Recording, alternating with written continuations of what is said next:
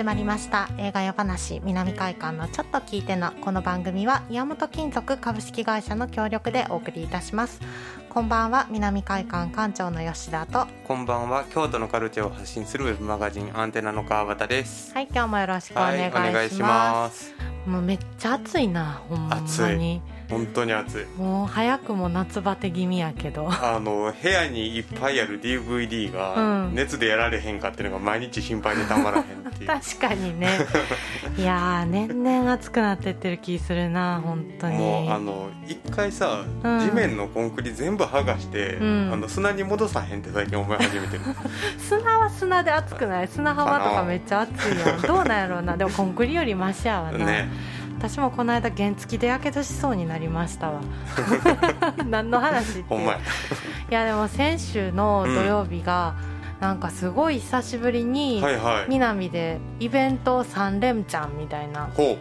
感じあって、1本目があの石内美也子さんっていう写真家の方の特集を今やってるんやけど、はい、それであのピアニストの方と石内美也子さんとのトークショーでその後ピアニストの方がミニピアノライブするみたいな、えー、でその後に、うん、あのー、えっ、ー、とど忘れした。え赤井秀和さん、えー、赤井秀和さん最後。最後。えっ、とえっ、とハーモニーコリンのトラッシュハンパーズのあのーなんだ特別イベント上映みたいなのをやっててでそれに中原雅也さんとか、うん、あの広瀬淳さんとかあと御所さんとかね、来ていただいてトークショーしてもらってで一番最後があの今言ってた「ネバギバ新世界」という作品で、はい、赤井秀和さんが舞台挨拶に来るっていう。もう。本当すごい3本立てで。ジャンルも全然違うしそうそうジャンルも違っててでも本当ありがたいことに、もうほぼほぼ満席のこうなんやろ興行が3回転したみたいな感じだったんやけど、うんうん、全員ジャンルというかお客さんの雰囲気が違う。の、そうやろね、うん、そう。いやーなんかねコロナ前いやもうむしろ休館時代 を思い出したね。いやなんか南海館ってさ、うん、そういうほらトークショーだけじゃなくて、ライブやりますとかそういうふうな結構イベントを組んでくれるのが面白いところというか。本当にね朝から晩まで全然違うことやってるからね笑うよね。まあやってる側は大変やるけど、うん、見に来る側としてはやっぱすごい楽しいよね。あ本当、うん、ありがたい。まあ本当にね久しぶりにこう活気づいたというか、はい、嬉しかったんやけどまあそのまあ今回ねお話しするのはまあライブとかではないんだけれども、うんうん、音楽にこうなんだろう焦点を当てた映画祭をやるんですよ南海館で。はい8月6日から8月19日まで、うんうん、あのラジオの、ね、有名な方なんですけれど、はい、ピーター・バラカンさんっていう方がいらっしゃって、はい、ピーターさんが選んだ音楽映画フェスティバルなんですよね。うんうん、で東京でもやってるんですけれど、まあ、それが京都版として、まあ、ちょっと作品を厳選してやるんですよ。まあ、ピーター・バラカンズミュージックフィルムフェスティバル in 京都っていうのをやるんですけど、ね。うん、今日はその、えーと作品の中から、ビリーと、はい、まあ、バックコーラスのディーバたちについてご紹介したいなと思ってて、うんうん、このピーターさんのその映画祭ってもう本当に全部ピーターさんがこれやりたいって言って選んでくれてるやつで、うんうん、でチラシがあの劇場にも最近届いたんですけど、はい、作品の紹介文とかもピーターさんが書いてくださっててそうそうそうチラシ読むのも結構楽しいかなとは思うんですが、うんうん、ビリーは、まあ、あの今回日本初公開2019年に、まあ、イギリスで作られた作品なんですが、はい、まあ、タイトルにもあるように、まあ、ビリービリー・ホリデーに関するドキュメンタリーですね。はい。そう。アイリッシュじゃないっていうね。あそうそう、うん、アイリッシュちゃんの方では ちゃんって言っていいんかな。方ではない。そうなんだろう。まあ44年で亡くならはった本当に短いよね人生、うんうん、まあジャズシンガーのビリー・ホリデーっていう方のそのドキュメンタリーかと思いきやっていうような内容にはなってるんですけど。そうね。まああのビリー・ホリデーっていうそのジャズシンガーの人がなんでこの死後何十年経って今も伝説的になってるかっていうと、うん、やっぱりその「奇妙な果実」っていう歌を歌ったのがやっぱ大きいかなと思ってて、はいはいはい、うん、まあ、奇妙な果実ってどんなフルーツかっていうと、まあ、フルーツじゃないんよね要するに、ね。うん、あのまあ、南部の木にリンチされて吊るされてしまった黒人の人の死体のことを歌った歌なんよねこれ、うん、でこれを歌ったのが1939年ぐらいで、うん、まあ言ってみたらその「グリーンブック」って映画があったやん、うん、あれの舞台になった60年代前半とかあとキング牧師が公民権運動を始めた50年代半ばよりもはるか前に、はい、こういわゆる映画とかそういうメディアでそういうふうな事実が伝えられる前にビリー・ホリデーって人がそのもう南部で起こってるのはもう差別じゃなくて虐殺ですよっていうのを、この暗い歌でこう歌い上げたことですごいセンセーショナルになったっていや本当すごいよね、うん、まあ多分一部テレビとかでも歌ってはった映像が出てたとは思うねんけど、うん、よく流せたなっていうかさ。そうやね、うん、まあそんなあのビリー・ホリデーなんだけれども、はい、その彼女の視点だけで作品が進むんじゃなくて、うんうん、あの彼女のことを追いかけてたジャーナリストの女性がいるんですよ。はい、でまあ若い方だったのかどうなのかな、まあ、とにかくその女性のジャーナリストがこうビリー・ホリデーを追いかけてる間に亡くなってしまったそうで。謎の死を遂げ謎の死を遂げてるのよね。うん、で彼女のもとにはその未公開のそのインタビュー音源であるとか資料とかが大量にあったと、はいうんうん、じゃあそれをもとにあのビリー、えーと、ビリーっていう映画を作ろうって言って今回このビリーが出来上がってる。はい、でまあいろんなその人から話を聞くんですよその生前の。もちろんビリー・ホリデー本人のインタビュー音源を取ってはるわけではなくて。そうね亡くなった後や、ね、そう亡くなった後だから、うん、そのビリーの声とかは当時のラジオのインタビュー音源とかが乗っかったりはするんだけれども、はい、あのまああのそうそうたるそのミュージックシーンの人たちとももちろん話はするけれど、うん、ビリーのいとことか、まあ、友人とか、うんうん、その当時ポン引きしてたっていう人とか あとそのまあ、ビリーって本当に何回も何回も麻薬で捕まってはるのよね。そうね、まあ、有名な話で、うん、そうそう。で、彼女を逮捕した麻薬捜査官とか、あと刑務所の職員とかまで本当いろんな人から話を聞いてて、ねうん、でもうこれは本当オフレコやしもう取らんといてとか言うてはったりとか、うんうん、まあ、そういうのを今つなぎ合わせてで、まあ、ジャーナリストはなんで死んじゃったんだろうっていうねとこもあるけどそれは本当謎のままやけれど、うん、まあ、でもやっぱそこがこの映画の推進力というかさ、ちょっとこういわゆるただの伝記バイオグラフィー的なドキュメンタリーとはちょっと一線を画す内容になってるよね、うん、本当にそうなのよね。本当サスペンス映画みたいな。本当本当サスペンスサスペンス。そうそう。そんな感じなのよ。で私はそんなにビリー・ホリデーってどんな人かって全然詳しく知らんかったから、うん、なんかまあ本当にちっちゃい時からなんだろうまあそれこそ売春しながらも、うんうん、その自分の生計立ててでキャバレーとか、まあ、ハーレム行って歌ってみたいな。そうねでそこで出会ったその演奏者の方々とかからこう引き上げてもらってどんどんスターダムを駆け上がっていくんやけれども、はい、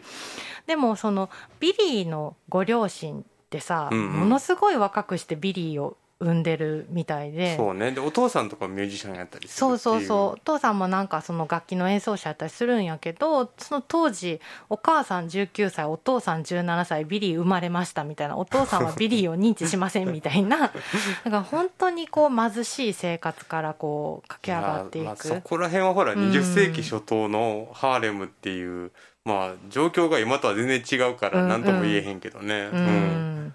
だからまあその彼女の歌声にはこう魂が宿ってるみたいなね、うんうん、みんなすごい言ってたし、まあ、本当にさっきも言ったように「えっと、奇妙な果実」歌ってるシーンとかもあるし、うん、あとその当時恋人からまあ暴力を受けたりもしてたみたいけど、はい、その自分の言葉で曲を出して歌うとかね、ね。うんうん、本当に結構貴重なその今まで見たことなかったんじゃない？この映像みたいなのがこう入ってるみたいで。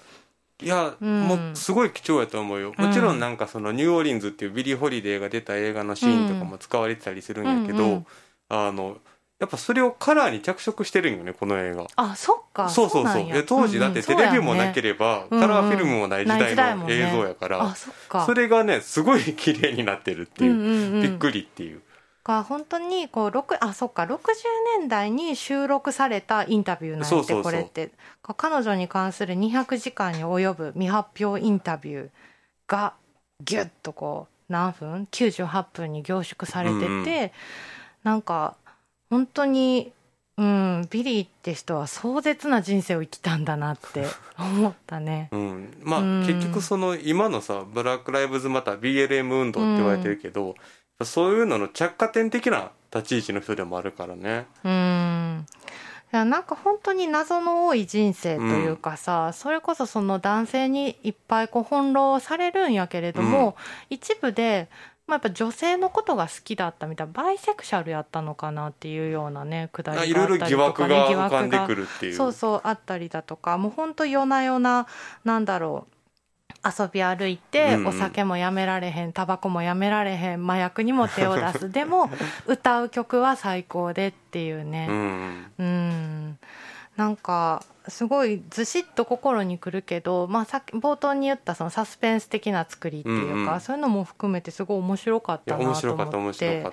た。な今回のそのピーター・バラカンの映画祭ってこのビリーがメインにはなってくるんだけれども、うんうんうん、まあ、ビリーを筆頭にいろいろあるんですよ。そのジャズロフトっていう映画とか。これすごいね自分気になる映画ね、うん。そうなんですよね、まあ、あの今度9月に公開される、まあ、水俣でね、あの脚光を浴びるその写真家の方がな残した写真とか録音テープとかをね元にこう作られた「ジャズロフト」っていう映画とか、うんうん、あとこれはちょっと前やってた「エイミーね」はいはいはいそうそうエイミー。ハウス。そうこれ A24 の作品なんですけど。そうなんや。そうなんですよ。そうかそうか。そう。であと「真夏の夜のジャズ」これ名作ですねこれね。であとこれあのね今回そのピーター・バラカンさんの映画祭ってみなみ会館とアップリンク京都さんで同時期開催するんだけど、う。ん、アップリンク京都さんでしかやらへんものうちでしかやらへんものっていうのがあるんやけど「うんうん、アワーラティン・シング」っていうのはもう一回こっきりの上映でアップリンクさんでやるんですよ。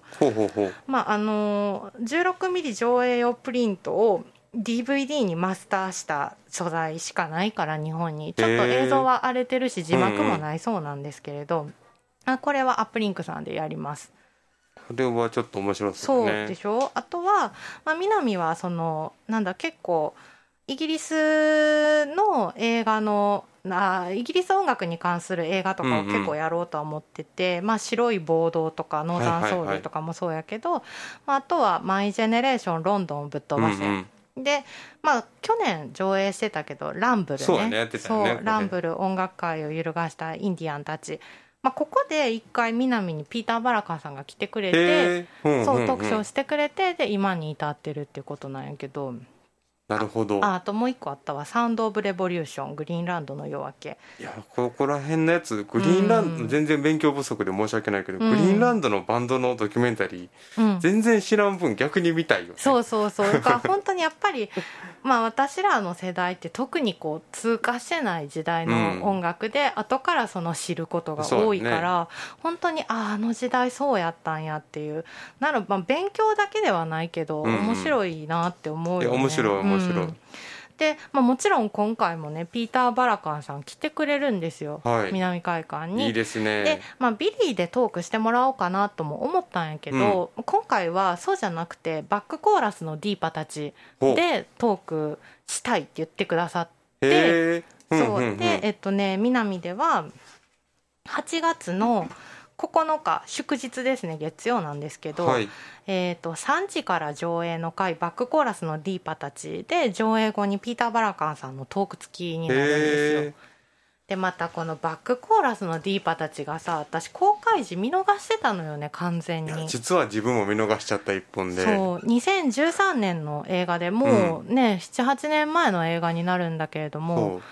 なんか映画のチラシのビジュアルがその黒人の女あの女性のなシンガーの方が横向いてわーって歌っててバックコーラスのディーパたちってピンク色の文字で書かれてるんね。完全にこう見逃してた、そういや自分もそのポスタービジュアルは覚えてたんやけど、うん、その当時のことを当時というか、まあ、この時を思い出したら、うん。ちょうどその時って「あのアクト・オブ・キリング」っていうドキュメンタリー映画がすごい話題になってた時期で、うんうんうん、でそのアカデミー賞のドキュメンタリー部門で、そのアクト・オブ・キリングとそのバックコーラスのディーバたちが競ったんよね。そうそうそう。で勝ったのがバックコーラスのディーバたちそうそうやのにドキュメンタリー賞受賞してるのに見逃しちゃってたアクト・オブ・キリングを見に行っちゃってた、ね、自分もアクト・オブ・キリング見てたもんっていう。で、まあ、今回ねそのピーターさん推薦っていうことで初めて見たんやけど、うん。うん、なんで見逃してたんやと。本当にむちゃくちゃいい映画。名作やったね、うん、もちろんそのドキュメンタリーなんやけれども、うんうん、まあアメリカのみならず、まあ、世界中にはバックコーラスの人たちっていっぱいいるじゃない、ね、でも、うん、やっぱりメインで歌ってる方よりもうまいことって多々あるやん。バックあのバックコーラスの人めちゃくちゃ歌うまいなみたいな、そう。でもやっぱりその人たちがソロとしてデビューしてヒットしていくかって言ってやっぱそうじゃなかったりだとか、うん、いろんなねその歌姫たちの葛藤がここにあるわけなんですよね。だから自分の大好きなあの曲の後ろでなってるいいコーラス歌ってる人やのに考えてみたら名前も知らないなっていうね。そうそうそうそう。でも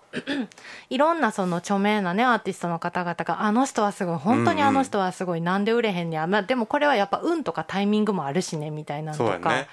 やっぱり当時すごくてそのデビューしてまあ、レコードも出したけど、うんうん、今はそのスペイン語の教師やってますみたいな人とかもいたりしたや